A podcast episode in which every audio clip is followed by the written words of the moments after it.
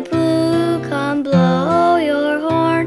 The sheep's in the meadow, the cow's in the corn. Where's the boy who looks after the sheep? He's under the haystack, fast asleep. Little boy blue, wake up. Huh? And they invited Little Boy Blue to join them on their way to King Cole's birthday party. But what kind of present could he give the king?